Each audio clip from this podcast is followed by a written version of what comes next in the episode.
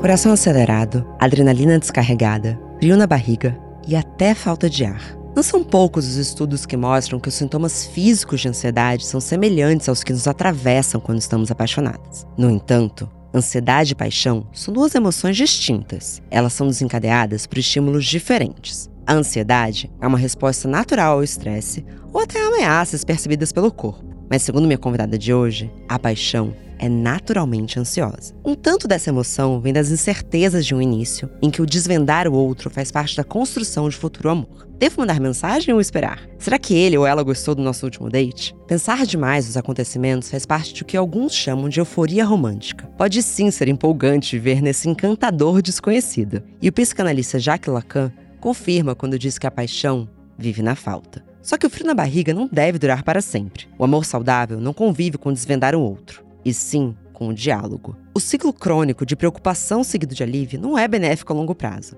Porém, muitas de nós não conseguem mais diferenciar o estar apaixonada do viver em um ciclo crônico de preocupação seguido de alívio. Afinal, é paixão ou ansiedade? Bom dia, óbvias! Eu sou Marcela Ceribelli, CEO e diretora criativa da Óbvias, e hoje converso com a psicanalista e autora do livro mais recente, A Gente Mira no Amor e Acerta na Solidão, Ana Sui.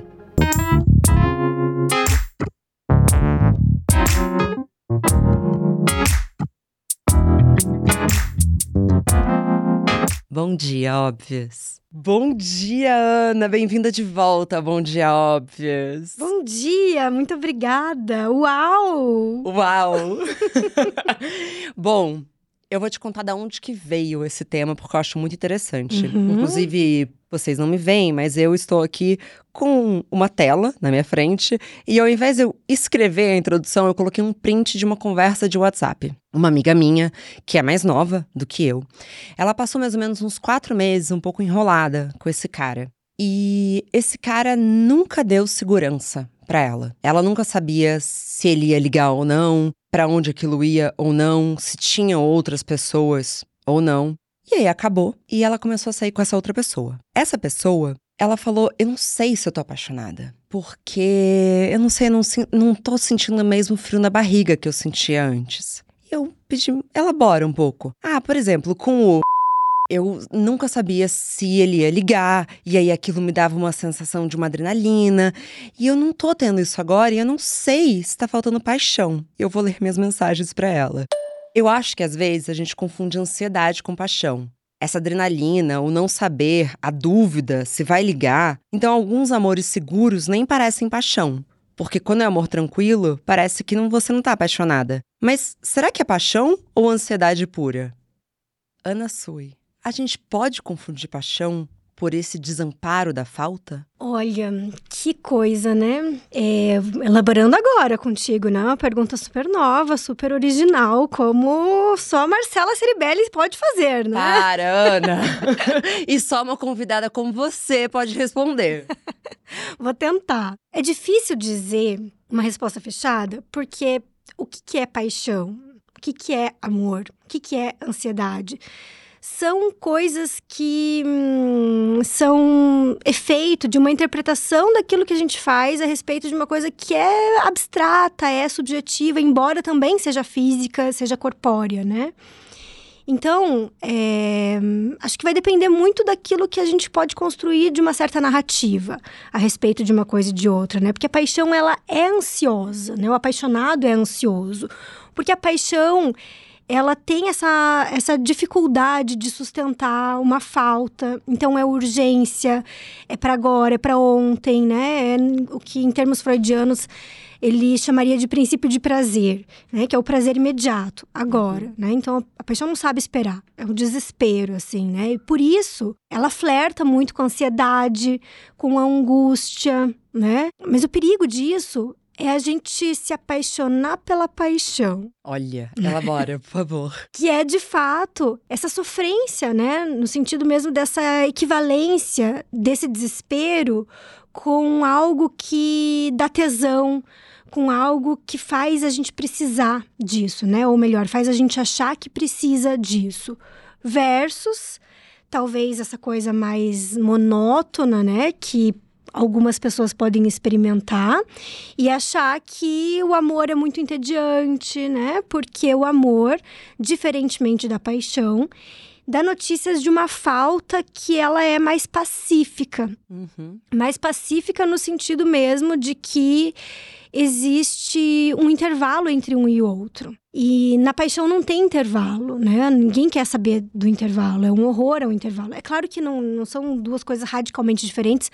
Não, não me parece possível que a gente possa amar alguém sem ter alguma coisa do apaixonamento. Então, acho que fica algo disso. Senão, não tem relação amorosa que se sustente sem nada da paixão mas é um amor, é, é um, é um tipo de paixão que inclui um certo intervalo, enquanto acho que a paixão, do modo como a gente entende, ela tá do lado mesmo da ansiedade, por isso que a gente vive num tempo muito profícuo pros apaixonamentos e muito difícil de fazer as relações amorosas durarem, né? O que você acha dos relacionamentos contemporâneos? Quais são os fatores que a gente tem hoje que temperam para que as relações atuais sejam mais tensas e preocupantes? Porque eu entendo que a cabeça do ser apaixonado, ela entra num outro estado e a gente sabe isso inclusive fisicamente, né? Nem daria, e você falou disso no nosso primeiro episódio, não daria para viver no auge da paixão, porque aquilo quase que ocupa a sua vida. Mas é muito diferente de você estar tá preocupado se aquilo vai embora. Porque isso também, se se sustentar no, no amor, porque eu entendo da adrenalina, do frio da barriga. Mas se a relação evolui, você não vai dar conta de ter uma relação saudável sem um pouco de conforto. Sim, por isso que por isso que a gente o Freud fala, né, que a gente precisa amar ou a gente adoece, mas frequentemente a gente adoece por amor, né, ou adoece por paixão, porque não tem uma diferença muito clara entre o que é uma coisa e o que é outra para nós, né? O, o medo de perder o objeto amado, ele faz parte da própria experiência amorosa, né? Porque a gente tem uma, uma fantasia de que a gente quer amar plena, né? Uhum. Ah, eu quero amar e eu, na minha completude, quero encontrar alguém completo e nós vamos ser completos juntos. Mas nós não somos seres completos, nós somos seres de falta, que se envolve com outra pessoa que tem outra falta, cria novas faltas juntos, né? Então é um, um bem bolado de faltas ali que vão nos colocar diante de uma posição de desamparo, que é um desamparo muito primitivo para cada um de nós, porque nós somos seres desamparados na medida em que, enquanto seres humanos, nascemos e dependemos radicalmente de um outro que nos alimente, que nos guie, que nos fale, que interprete o mundo e tudo mais. E isso fica marcado psiquicamente e corporalmente em nós. Toda vez que a gente ama alguém, a gente vai revisitar esse lugar em nós e a gente tem medo de perder o outro né? Sim. A questão toda é que, se a gente está falando de uma pessoa adulta, né, de mais de uma pessoa adulta num, num, relacionamento amoroso, seria importante que essa pessoa pudesse ter inscrito em si um certo lugar de, de existência diante o desaparecimento do outro. Digamos assim, uma experiência um, um, tanto mais sofisticada de que se o outro, o outro pode ir embora, vai ser terrível, mas eu vou sobreviver. É. Se não tem essa inscrição, a gente fica de fato numa posição de extremo desamparo, aí diante desse outro que precisa estar ali, senão eu desapareço. Sim. E por vezes, meio que tanto faz já quem é esse outro. Porque isso que é muito problemático, né? Porque isso nos leva, muitas vezes, a deslizamentos de apaixonamentos que não é por uma pessoa específica, mas é pela posição que ela está ocupando ali. Então, meio que tanto faz quem seja. É nesse sentido que acho que eu falei de se, de se apaixonar pela paixão. Porque não tem algo da pessoa, daquilo que se descobre, daquilo que se constrói, daquilo que se inventa junto. Mas tem, sobretudo, um desespero por continuar existindo. Perfeito. Eu ouvi uma fala em um filme recente que eu achei muito bonita, que a paixão mais pura é quando uma pessoa consegue ver as dores de quem foi ela quando criança. Então, o seu parceiro ou parceira consegue ver quais eram as suas dores dessa criança que ainda tá em você e você nele. E eu achei isso belíssimo. Só que é quase ver de uma forma tão profunda, e eu entendo que a paixão acontece no mistério, mas ao mesmo tempo, me parece que quando a ansiedade é um sentimento predominante, você se pega constantemente tentando desvendar o outro. Então, aí trazendo para uma coisa muito contemporânea, e manda o print de uma mensagem, fala o que você acha que essa pessoa está querendo dizer. Olha, aconteceu tal coisa no encontro, o que foi me dito. Assim, eu entendo que existe um lugar de ir se conhecendo, esse mistério, mas qual que é o limite também desse. É um pouco de um cansaço de tentar desvendar o outro e por que, que isso está cada vez mais comum, até porque você fala muito sobre amor nas suas redes sociais. Eu imagino que muitas pessoas venham falar com você sobre isso. O que, que você tem observado? Eu acho que tem uma certa hum, problemática aí que é da relação com a verdade. Porque a gente tá muito dodói dessa relação com a verdade, de achar que existe uma verdade toda. A verdade toda, ela elimina qualquer diferença, qualquer contraponto. Então, quando eu pego né, um print, falo o que, que você acha, coloco um áudio para amiga escutar, falo, e aí, eu entendi certo tudo mais, a gente parte da premissa de que existe uma verdade toda, um certo ou errado. E isso nos torna muito moralistas porque a gente vai pregar aí por uma certa verdade, pelo outro que tá errado. E, e em geral, nós somos as pessoas certas, né? Porque Sim. todos os outros são errados, num bom cenário até, né? Os Relativamente. do campo. Claro, né? O alecrim dourado, né? Que é o certo e o mundo tá contra nós. E aí a gente fica muito paranoico. Nessa posição, porque ela fica muito cheia de sentido, muito completa. E a paixão, ela vai ornar bem com essa posição, porque a paixão é narcísica. Então, quando eu encontro no outro, na verdade, eu tô me encontrando no outro. Então, eu preciso saber aquilo que é do outro, porque aquilo que é do outro é sobre mim. Né? Eu preciso saber toda a verdade, porque isso vai sustentar a minha fantasia de que é possível saber toda a verdade, né? a experiência amorosa de um relacionamento, ela descompleta isso, porque a gente vai descobrindo que o outro é outro. Sim. Lá onde eu não alcanço e mais, lá onde ele mesmo não alcança. Eu também sou outro para mim. Não só onde o outro não alcança, mas eu mesmo não alcanço alguma coisa em mim, né? Que é uma experiência aí de alteridade. Sim. O Alain de Botton tem uma fala muito boa que quando você se relaciona com uma pessoa, não são só duas pessoas se relacionando, são quatro, cinco, seis, porque também tem tudo aquilo que as pessoas te ensinaram desde sempre do que era o amor. Então, a sua família, as pessoas mais próximas, a gente foi sendo ensinado do que era amar, né? Porque é bonito quando você fala o que é a paixão. E é verdade, todos esses sentimentos a gente não sabe. De repente, quando você sente a paixão, sente diferente de mim. Mas a gente tende a querer colocar como esse é o estado de estar apaixonado, é assim que age uma pessoa apaixonada. E aí ele fala que muitas vezes, quando você aprende na sua família, por exemplo, que algo muito bom que acontece. Então, seu namorado ou namorada compra um presente para você. E aquilo às vezes te dá um desconforto. Talvez seja porque na sua família, quando chegava um presente, algo muito bom, era um prenúncio de que ia começar a tudo arruinar. E ele fala dessa importância de você dividir com o outro. Olha, você me deu aquele presente, me deu uma sensação um pouco estranha. E na verdade a gente vai ignorando as maluquices dentro de nós. Ele fala que o melhor que a gente pode fazer, e aí com muitas asas esse maluquice, uhum. é reconhecer que a gente é todo mundo um pouco doido, não existe esse normal, e não tentar alcançar essa perfeição que é mentirosa. Essa mesma amiga minha, ela teve uma situação, que eu não vou entrar muito em detalhes, senão eu vou admitir, já vou falar quem é. E aí ela me ligou e falou: olha, essa pessoa fez tal coisa. E aí uma amiga minha falou: amiga, realmente ele não tá nem aí para você, né? E aí eu falei, nossa, que determinismo, né? Que como é que você pode saber? Você nem conhece o rapaz? Como é que você pode falar isso? E eu falei, olha, acho que ele fez uma cagada. Mas as pessoas fazem cagadas, as pessoas erram. Você acha que a gente está numa era de assim, nesse momento da conquista, um erro, tchau. Não foi nada grave, entende? Não tô falando de nada grave, nem uhum. tóxico, gente, tá bom? Já. Na verdade, minha pergunta são duas. Primeiro, o quanto que a nossa família nos ensina sobre amor e depois a gente entra nessa parte dos erros. Mas vamos falar primeiro sobre nossa referência familiar de amor, Ana? Sim. E vem de muitos lugares essas referências familiares, né? Eu tô, tô escutando você falar, tô me lembrando que eu tenho uma filha de quatro anos e meio, né? E sei lá, uns seis meses atrás, porque faz muita diferença, seis meses em quatro anos e meio de vida. Ela... Claro que sim. ela diz assim: não, acho que eu falei para ela, eu te amo, filha. E ela diz: não sei, criança bem resolvida ali, né? Que sabe que, que é bem amada.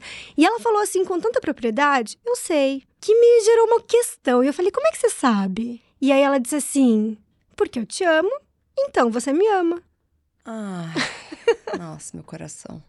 Eu achei uma fofura enorme. E isso me ensinou muito, assim, sobre esse primeiro modo da gente viver o amor pela via desse apaixonamento, em que o modo como eu sinto é o modo como o outro sente por mim. Sim, mas em relações não tão lindas e saudáveis, por exemplo, se você está numa relação em que seu pai te provoca e faz comentários ruins sobre você, mas depois fala que te ama, talvez te ensine que o amor faz parte, uma certa provocação, um pouco até e aqui com muitas asas de maus tratos? Sim, claro, porque esse é o perigo da criança. A gente não. Como o amor é uma construção da cultura, da linguagem, não existe uma essência do que é amor para a gente saber isso é amor, isso não é amor. Então, o modo como a gente vai aprender a amar vai ser o modo como a gente é amado, ou melhor, o modo como a gente é recebido na vida. É, e a gente precisa disso, porque nós somos seres desamparados. A criança não tem o luxo de dizer, ah, essa mãe aqui, mal menos, né? Vamos ver que esse pai tá sendo meio babaca comigo, né? Acho que isso vai me dar problema no futuro. Ela não, não tem como. Então, a verdade é essa que a criança tem, que é aquilo que ela recebe, e que é isso que ela vai se constituir como sendo a sua maneira de experimentar a vida, experimentar o corpo, experimentar a relação com as pessoas e nomear aí o que, que é uma experiência amorosa, né? Sim. Isso é, é determinante no sentido de que a gente não tem como excluir isso. O mínimo de liberdade que a gente tem é de poder ressignificar isso. Né? Então, de poder revisitar aí essas nossas experiências infantis e pensar: ah, pois é, isso que eu vivi era desse jeito, mas não sei se hoje ainda seria dessa maneira que eu entendo. É revisitar a infância com os nossos olhos posteriores e poder dar outra significação. Porque, na verdade, assim, eu, eu falo revisitar a infância, mas a infância em si, na vida adulta, ela continua sendo revisitada o tempo inteiro. Porque cada vez que a gente fala de uma situação do passado, a gente está atualizando Sim. essa situação. Então, no nosso psiquismo, não tem passado, presente e futuro desarticulado, que nem quando a gente faz conjugação verbal. A gente está o tempo inteiro reinventando o nosso passado. Então, a gente muda a nossa história pela via do presente, com limites, claro, porque não se trata, né? Senão a gente entra numas viagens meio dark, é, que vai, vai nessa loucura, né? De achar que dá para mudar o tempo. Não é disso que se trata. Mas, pela via da linguagem, a gente consegue dar outras significações e aprender outras coisas com aquilo que a gente pôde de viver. E ainda fazendo uma, um contraponto, porque acho que mesmo nas boas experiências amorosas, e aí pensando aí na minha filha como vivendo uma boa experiência amorosa, espero que seja, ela faz essa, essa fala numa semana, né? Que ela diz eu te amo, então você me ama. Na semana seguinte, sei lá o que, que eu falei para ela, que eu dei alguma bronquinha nela, e ela diz assim: Ah, você não me ama então. Ah. Eu falo, por que, filha? Por que você brigou comigo? Né? Então, assim, alguma desavença precisa entrar. Né?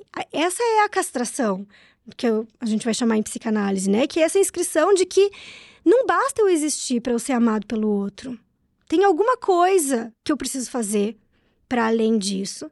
E eu preciso ser amado pelo outro para eu poder me amar, que essa é outra encrenca da nossa contemporaneidade, né? De achar que é possível a gente se amar e então ir até o outro e tudo mais, como se a gente não precisasse do amor do outro em alguma medida para a gente poder se amar, né? É, isso é maravilhoso, porque eu penso que quando a gente fala então dessas etapas dessa relação e das dores que a gente carrega com a gente, muito parte dessa ansiedade é o medo de se frustrar. Então, na verdade, você ocupa muito espaço mental, pensando: será que vai dar errado? Será que vai me magoar? Será que isso não vai acontecer? E você perde tempo questionando: mas eu gosto de como é? Porque você, como é que você pode estar se apaixonando por uma pessoa que te dá tantas, tem tantos pontos de interrogação aqui quando foi que a gente foi ensinado que a gente nunca sabe o que, que vai acontecer depois e esse lugar que é quase a coisa da faísca mesmo, que a gente é ensinada, que talvez seja a coisa menos saudável dessas relações. Talvez seja o melhor, apesar de eu, enfim, me permitir aqui ser repetitiva, da coisa do mistério, as coisas virem aos poucos, mas se você está pensando mais se aquilo vai te doer, ou então você, você tem que conter as suas expectativas, você não está conseguindo viver o presente. E se você não está conseguindo tirar o melhor daquela relação no momento presente, sente que a relação faz sentido? Fez sentido o que eu falei? Eu acho que sim, na medida em que eu, eu fico pensando que. Hum, tem um texto do Winnicott, foi um pediatra psicanalista inglês bem importante, né, que eu gosto muito, que se chama Capacidade de Estar Só. E nesse texto ele vai falar um pouco assim da sofisticação que é a criança poder estar só na presença do outro. Uhum. Então, quando ele fala dessa solidão, ele não está falando da solidão da criança completamente sozinha, mas da criança que pode estar ali na relação com o outro cuidador, né, a mãe, por exemplo, sem estar tá fazendo uma demanda e sem estar tá tomando alguma coisa dela como demanda para si. Então, uma grande inspiração para mim, né, quando eu escrevi o, o livro A gente mira no amor é certa na solidão, as pessoas quando leem só o título, pensam que a solidão é essa de ficar completamente sozinha, né? De prescindir do outro e coisas nesse sentido. Mas não é disso que se trata. É dessa solidão que é efeito do encontro com o outro. Então, não é uma solidão porque eu estou evitando o outro. É uma solidão porque é impossível eu me resolver por completo com o outro e o outro se resolver por completo comigo. E eu acho que na paixão, esse lugar fica muito cinzento. E a gente quer de fato agradar o outro e quer de fato ser agradado pelo outro, porque estamos trabalhando para essa fantasia de completude, né? De não saber da falta, de não saber da solidão. Se a gente encontra com isso que, né, então é da ordem de uma frustração, porque o outro não me completa e tudo mais, o outro fez uma cagada, o outro, né, não ticou alguma coisa aqui do meu checklist, a gente tende, para manter essa fantasia de completude, a falar: ah, então essa não é essa pessoa, essa é a pessoa errada, tô perdendo tempo. E aí isso se soma à facilidade que a gente tem dos aplicativos, né, que vão dar uma certa materializada para essa nossa fantasia que vai sustentar a ideia de que existe a pessoa certa. Sim. Né? Então você está perdendo tempo com a pessoa errada, porque a pessoa certa existe, está lá à sua disposição, ela está lá te aguardando, vai lá para o seu cardápio de pessoas, escolher a pessoa mais adequada e tudo mais, como se a coisa estivesse pronta e a gente pudesse encontrá-la. E não como se a gente tivesse que fazer isso existir. E isso entra até na, na ansiedade, uma vez que a relação já está formada, né? A gente está falando muito desse momento de paquera e flerte, mas muitos relacionamentos estáveis também convivem com aquela fantasia, que pode ser até mesmo um fantasma, de um outro imaginário. Então, a pessoa atual comete um erro e aí você se pergunta mas será que outra pessoa faria melhor? Será que eu estaria mais feliz com outra pessoa? A Thaís César, que é editora de conteúdo da Óbvios, ela falou uma frase essa semana, ela falou, muitas vezes é só uma questão de você escolher o que é o menos pior. Porque você vai ter que primeiro entender o que, que você dá conta de defeito nos outros, do que de, é, efetivamente quem é a melhor pessoa para você. E ela é estudante de psicanálise, então eu confio nela. é isso, porque a, a, tem, tem esses filmes, sabe? Tipo Noites de Tormenta, Clique, que a pessoa fica tentando ir voltar no tempo, né? Uma versão dark, mas menos assustadora. E toda vez que a gente tenta voltar e mudar alguma coisa, dá um ruim lá pra frente em outra coisa. E aí você tenta voltar e dá um ruim. Ou seja, não tem como você se livrar de qualquer imprevisto, né? De qualquer controlar tudo, não saber da falta, porque isso vai aparecer de alguma maneira, é estrutural, isso faz parte da nossa condição humana. Então vai aparecer de algum jeito. O problema, então, está muitas vezes nessa nossa fantasia de completude, né? Que é, que é uma fantasia moralista, de que existe o jeito certo. Porque se existe um jeito certo, todos os outros são errados, né? Sim. Agora também não se trata de achar que qualquer coisa serve também, porque ah, não tem certo nem errado, então tudo, né, qualquer caminho não, serve. Não, não é sobre isso. não é disso que se trata, né? Existem muitas furadas que são roubadas, que são canalices, que são crimes muitas vezes, né? Não é disso que se trata de fazer qualquer coisa sem dignidade ter dignidade, mas se trata de a gente gente poder recolher, mesmo apesar da falta, ou justamente por causa dela, aquilo que tem de beleza nos nossos encontros, que não são tão frequentes assim, mas eles existem. É, e agora você falando, até lembrei de um trecho do meu livro que eu dividi sobre isso, porque eu demorei a entender que a minha ansiedade também é, se refletia nas minhas relações. Então, durante muito tempo, bastava um tropeço para eu já começar a pensar num plano de fuga. Porque eu pensava, não, porque se eu esperar que vai acabar, vai doer menos quando de fato acabar. Então era sempre. Isso é uma tensão, é um desespero que eu fico muito feliz de ter conseguido eliminar através da psicanálise, porque é isso. Isso ocupa muito pouco tempo e resta muito pouco para a gente de fato amar o outro. Porque esse ciclo de você ficar preocupada do que vai acontecer, aí acontece o melhor, uh, alívio. É aquele encontro que, que a pessoa finalmente te ligou. Aí vocês têm um encontro, aí aquilo dura rápido, né? Porque, a não ser que você esteja 24 horas grudada com a pessoa, que eu acho que não é recomendação para ninguém, né? Por favor. Eu acho que é também você conseguir sustentar esse conforto na falta do outro e não voltar para esse ciclo. E aí é minha próxima pergunta para você. Por que, que algumas pessoas ficariam mais confortáveis ou até se apaixonar, ou então ter isso como o familiar, que é esse ciclo? Estou muito preocupada com o que vai acontecer, a pessoa me dá um alívio, dura pouco. Estou muito preocupada de novo. O que psiquicamente se encaixa nesse quebra-cabeça? Você diz assim, deixa eu ver se eu entendi a pergunta. Como se o estado natural, né, com aspas aqui da pessoa, porque não tem nada natural nisso, mas como se o estado natural da pessoa fosse ficar preocupada continuamente. Ficar nessa montanha russa de emoção. Ah, sim. E às vezes é, é uma certa forma de não se encontrar consigo mesmo, né? De não se encontrar com com, com o corpo, com a solidão. E eu, eu falo isso pensando assim muito nas crianças, por exemplo, né? O quanto a gente sabe, quando a gente pega as lembranças da nossa infância, né, Marcela, de ter experiências de momento sozinho que, que é brincar? O que, que é inventar? Eu lembro claramente, assim, de várias vezes, de falar pra minha mãe, não tem nada pra fazer. Tô entediada. Tô entediada. e ela falava, vai, vai brincar, inventa alguma coisa, sei lá, né? E aí eu chegava e falava, pô, o que, que eu vou fazer, né? Por exemplo, a minha relação com a escrita surge daí, né? Porque o que, que eu vou fazer? Eu vou inventar aqui uns negócios, né? Uhum. E inventava na cabeça antes de escrever, inventava história, brincadeira da criança, isso, uma invenção, né? Ela não precisa, a criança não precisa de um monte de brinquedos. Ela pega um objeto qualquer e isso vira vira um aviãozinho, isso vira um aeroporto, isso aqui vira uma pessoa e pronto, né? Tá feita a brincadeira. Uma claquete que eu lembrei de uma coisa muito engraçada da minha infância. Nada como conversar com psicanalistas. Eu acabei de lembrar que uma vez é isso, essa coisa de inventar história, né? Tem tudo a ver com a escrita.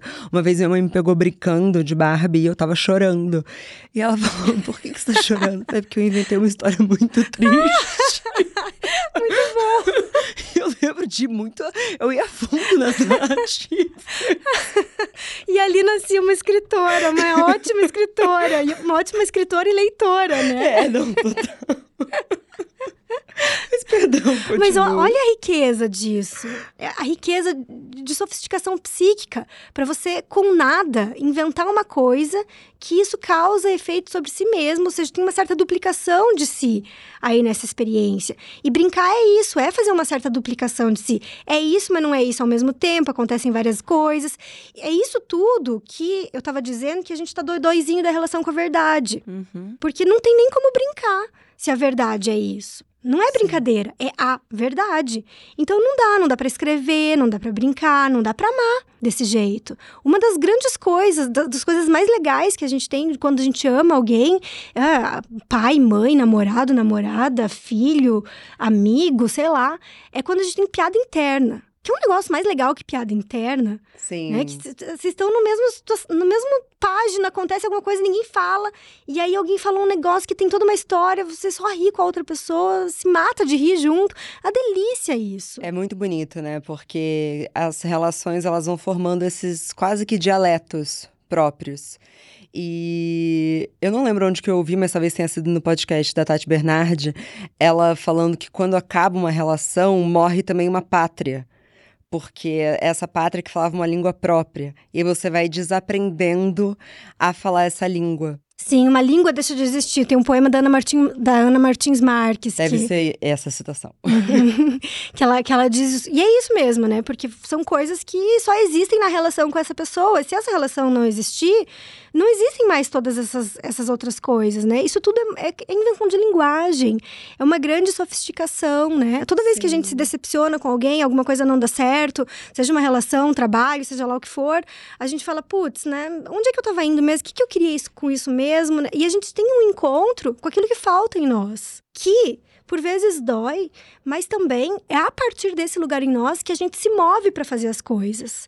Então, transformar isso que é falta e que a gente sofre como se ela tivesse no lugar errado e isso nos fizesse pessoas erradas é do nosso sofrimento neurótico. Agora transformar essa falta em causa de desejo, em tesão para fazer as coisas, em força para ir atrás das coisas, em criatividade para inventar coisas no mundo, isso é movimento. É, e a partir do mesmo lugar, né? E até nessa questão que você falou sobre a verdade, essa crise da verdade, e pensando que essa teoria de que, não sei se é só uma teoria, mas enfim, essa talvez verdade de que a gente se apaixona de uma forma muito narcísica. Muitas vezes as pessoas querem tanto conquistar o outro e aquilo as deixa tão nervosas e tão inseguras que elas não sabem ser elas mesmas. Em que momento você acha que a gente passa a se relacionar com um pouco mais de verdade nas relações? Porque é muito difícil também se colocar exatamente como se é num primeiro encontro. E, acho que até num milésimo.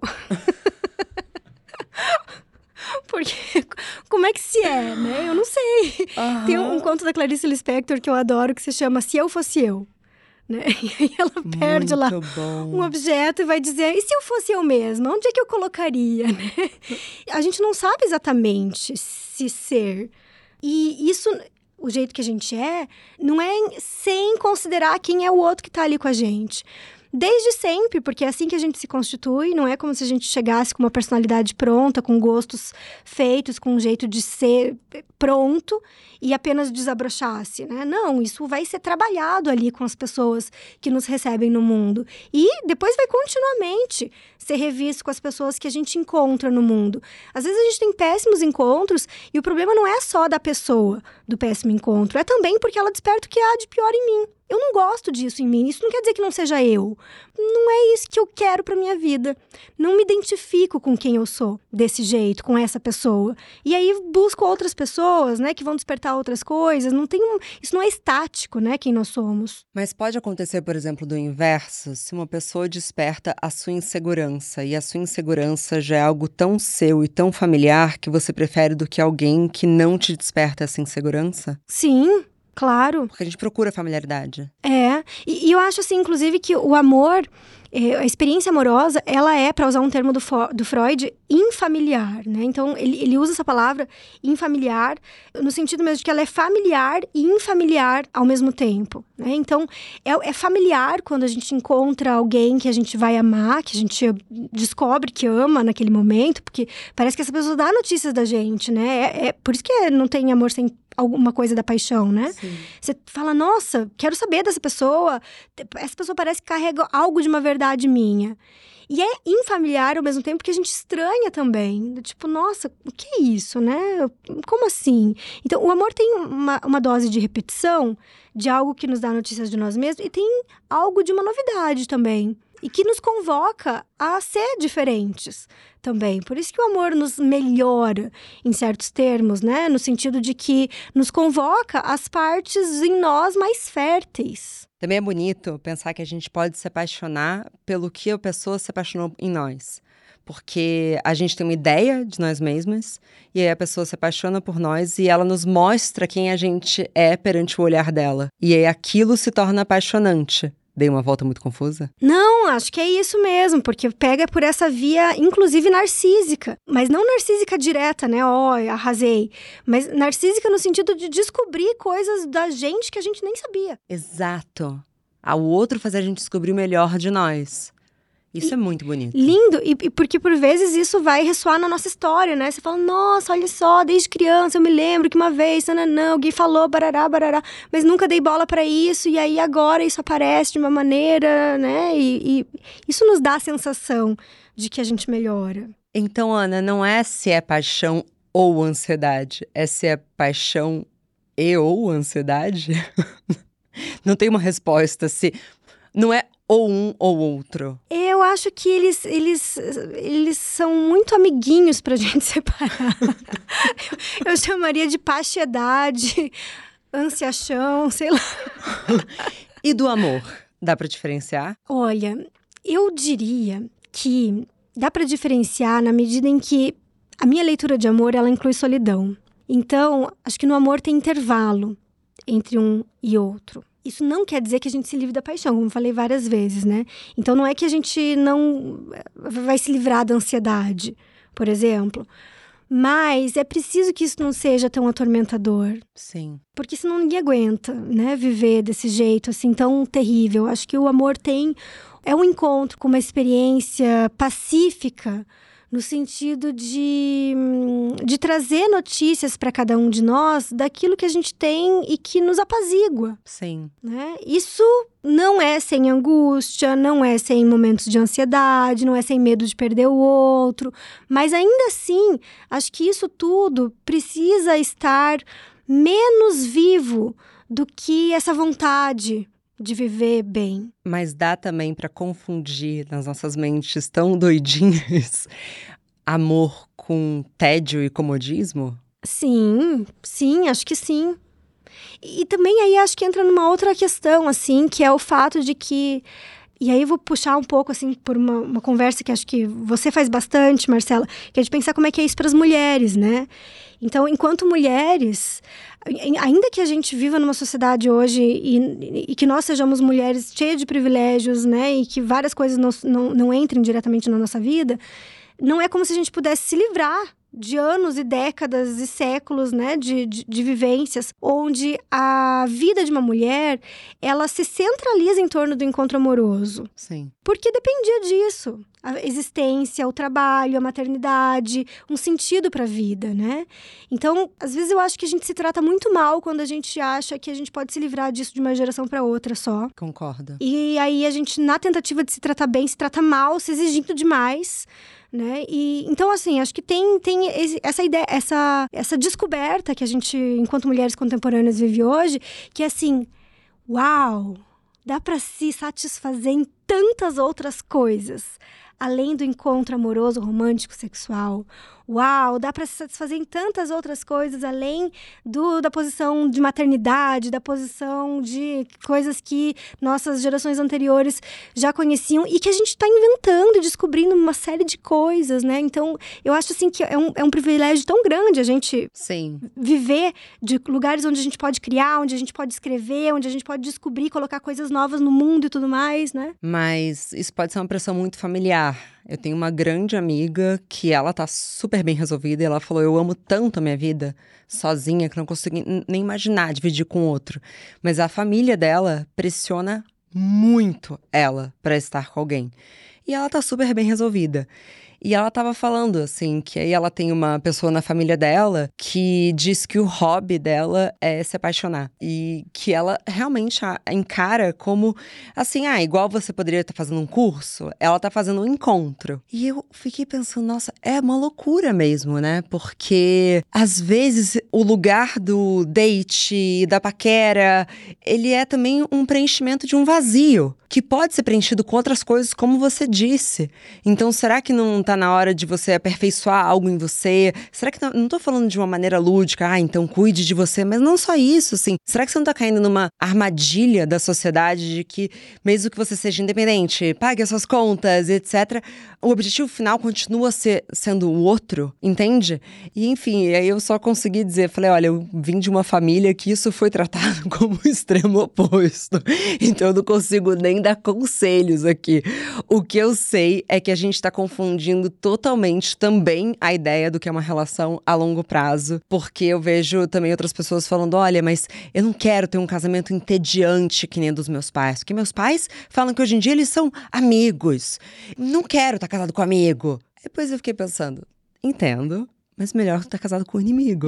É tão ruim assim uma relação amorosa também migrar para uma amizade. O que, que a gente está exigindo tanto? Que ambição é essa perante o afeto, sabe? Sim, e acho que você nomeia bem que é assim, é um, é um lugar de uma exigência da ordem do impossível, né? colocar tantas exigências sobre uma mesma relação. Ninguém dá conta disso, e a gente não dá conta disso para o outro também. E essa questão que você traz, né, da, disso que a sociedade impõe, do que a sociedade demanda, do que a sociedade coloca, isso não para, né? A gente sabe que é, você está estudando, quando é que vai fazer faculdade, quando é que vai namorar, quando é que vai casar, quando é que vai ter filho, quando é que vai parar de ter filho, quando é que vai separar, quando é que vai ter. Não, isso não, não, não cessa em nenhum momento. Então, cada um de nós precisa encontrar recursos, e claro que existem pessoas com mais possibilidades, pessoas com menos possibilidades, mas de alguma, de alguma forma a gente vai precisar encontrar com essa falta, que é assim, colocar uma barra sobre o outro. No sentido de que não vai rolar atender essa sua demanda, né? Perfeito. Agora, quando o outro demanda coisas que internamente a gente também faz demandas a respeito de nós, a gente também se autoexige desse lugar, é muito sofrido. Porque o outro encarna, na verdade, uma voz que é minha. E às vezes eu sequer reconheço. Agora, quando o outro tá falando uma coisa que a minha voz interior já se resolveu que não vai rolar nessa vida, é muito mais simples a gente deixar essa demanda do outro cair. Muito bom. Porque se não é isso, a gente fica num lugar de refém dentro da sociedade, esperando que a sociedade resolva coisas que não, não vai resolver em, a tempo da gente poder viver bem. Concordo. O que não quer dizer que a gente não precise batalhar, né? Concordo. Mas no íntimo da coisa, a gente precisa se ver com os efeitos que viver nessa sociedade tem sobre cada um de nós. Ana, sou muito sua fã. é real. E, e, é recíproco. Nossa. Bom, para a gente finalizar, eu queria que você se divulgasse. Fala dos seus livros, fala onde mais as pessoas podem te acompanhar, porque eu quero que todas as ouvintes continuem te seguindo por essa vida. Então vamos lá. Eu tô mais atuante no Instagram, que é Ana Underline Sui, S-U-Y. Tenho cinco livros publicados. O primeiro é minha dissertação de mestrado. Comecei escrevendo, publicando assim, que se chama Amor, Desejo e Psicanálise, é um livro teórico. Depois eu tenho três livros de crônicas poéticas publicados pela Patuá que são Não Pis Meu Vazio, As Cabanas que o Amor Faz em Nós, A Corda que Sai do Útero. E agora, por quinto, eu tenho o livro A Gente Mira no Amor e Acerta na Solidão, publicado pela editora Planeta. E esse primeiro de crônicas poéticas vai sair pela Planeta no ano que vem. Que demais! Vai ser reeditado. Então você volta aqui para falar do livro. Ah, eu edição, volto. Por favor.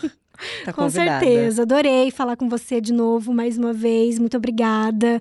E depois eu volto para falar do seu livro também, porque comecei a ler ontem e já fiquei muito encantada pela tua autenticidade ali de lugar de escrita. Eu acho que, que é muito difícil a gente achar um, um tom de escrita, uma voz de que lugar que eu vou escrever, né? Eu, esse, esse livro, A Gente Mira no Amor e Certa na Solidão, foi o primeiro que eu escrevi desse lugar, porque os outros são contos, ou é acadêmico, né? Então, esse eu, eu, eu penei muito, assim, para achar um, um lugar para poder escrever. E você achou o teu. No primeiro parágrafo que você já lê e fala, ela achou a voz dela, achou o lugar de, de fala, né? Sei lá como é que a gente pode nomear isso, mas que dá para encontrar ali. E, eu, e, é muito bonito, porque eu folhei o livro e eu vi um tanto de um monte de nomes de, de, mulheres, e eu acho lindo, lindo demais a gente poder dar nome às pessoas que nos inspiram e, e, colocar o caminho para as pessoas, assim. Então, para além disso que você faz no podcast de convidar, de dar voz para tantas mulheres e tantas mulheres que escutam e que têm efeitos,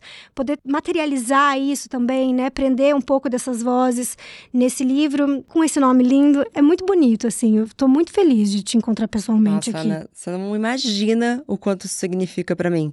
Porque o despertar da mulher exausta foi o meu despertar também, conversando com essas mulheres. Então, é um convite para assim: olha, três anos de podcast fizeram isso comigo. Me diz o que faz com você uma leitura sobre isso. Então, e obrigada. E sobre a voz é difícil mesmo, mas eu tive que confiar muito no que eu estava fazendo ali. Então, obrigada. Obrigada demais. Imagina. Obrigada a você por escrever, por falar, por colocar tanta gente aí no mundo. E eu acho que é isso, né? Quando a gente vai e consegue trazer mais gente, é muito mais legal, né? Muito mais legal. é muito mais legal. Volte sempre, Ana. Volto ano que vem sim. você volta.